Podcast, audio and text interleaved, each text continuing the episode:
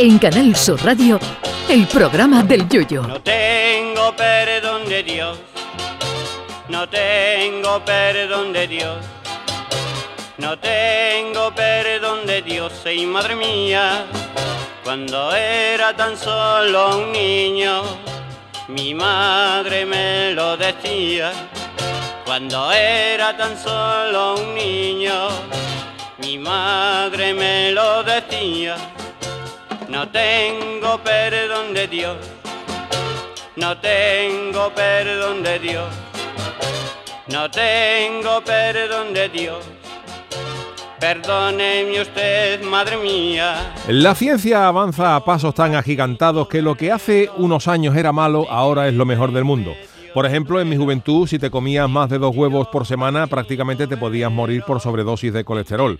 Pues ahora resulta que no, que uno se puede comer hasta siete huevos a la semana, incluida la gallina, que no solo es malo, sino que es hasta saludable, siempre dependiendo de cómo se cocine el huevo.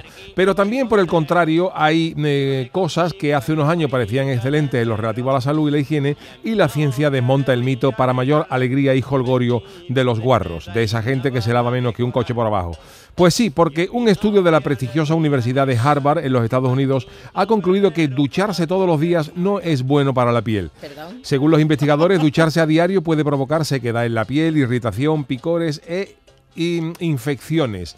Pero, eh, a ver, eh, estoy por no, no, es que me, se me ha traspapelado. una línea. O sea, la coartada perfecta para los guarros. A partir de ahora, cuando te encuentres a alguien que le canta el sobaco de tal manera que el gacho o la gachí van a Eurovisión y levantando el sobaco ya ganan, como tú le digas, a ver si nos lavamos un poquito, te puedes soltar. ¿Qué pasa? Que tú no lees las investigaciones de la Universidad de Harvard y te dejas descolocado.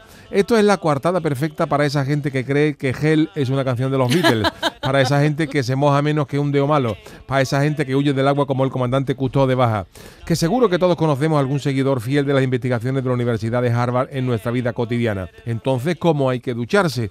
Pues tomen buena nota, porque los investigadores dicen que con tres o cuatro duchas a la semana, como mucho, la cosa va que chuta. Eso sí, recomiendan que si aparece el, olor a tigre, y esto se nota cuando visita un zoológico y los, ah, los tigres se vuelven locos pensando que hay algún congénere en celo, sería conveniente darse un remojo de vez en cuando, pero una duchita que no supere los tres minutos con agua mm, tibia y sin mucho flete.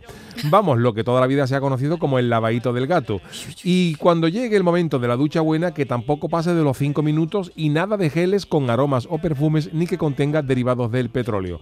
Su mijita de jabón el lagarto y si el lagarto sale corriendo de que te frote, mala cosa. Porque una cosa es lavarse lo preciso y otra cosa es mantener un mínimo de higiene en sobaqueras y Países Bajos que ha habido gente que apestaba tanto que cuando se ha muerto los vecinos no han avisado a la policía porque empezaba a oler mejor. Porque una cosa es que se te pase alguna duchita un día por pereza o cortes de agua y otra cosa es tomarlo como costumbre y oler peor que un reloj por atrás. Yo por si acaso voy a seguir llevándole la contraria a los señores de Harvard que siempre es mejor un picor por piel irritada por falta de ducha que tener un ácaro del tamaño del mono de Marco en el hombro por falta de aseo. Así que cuidado con las ciencias que las carga el diablo. Ay, mi velero Canal Sur Radio. Llévame contigo a la orilla del río. El programa del yoyo.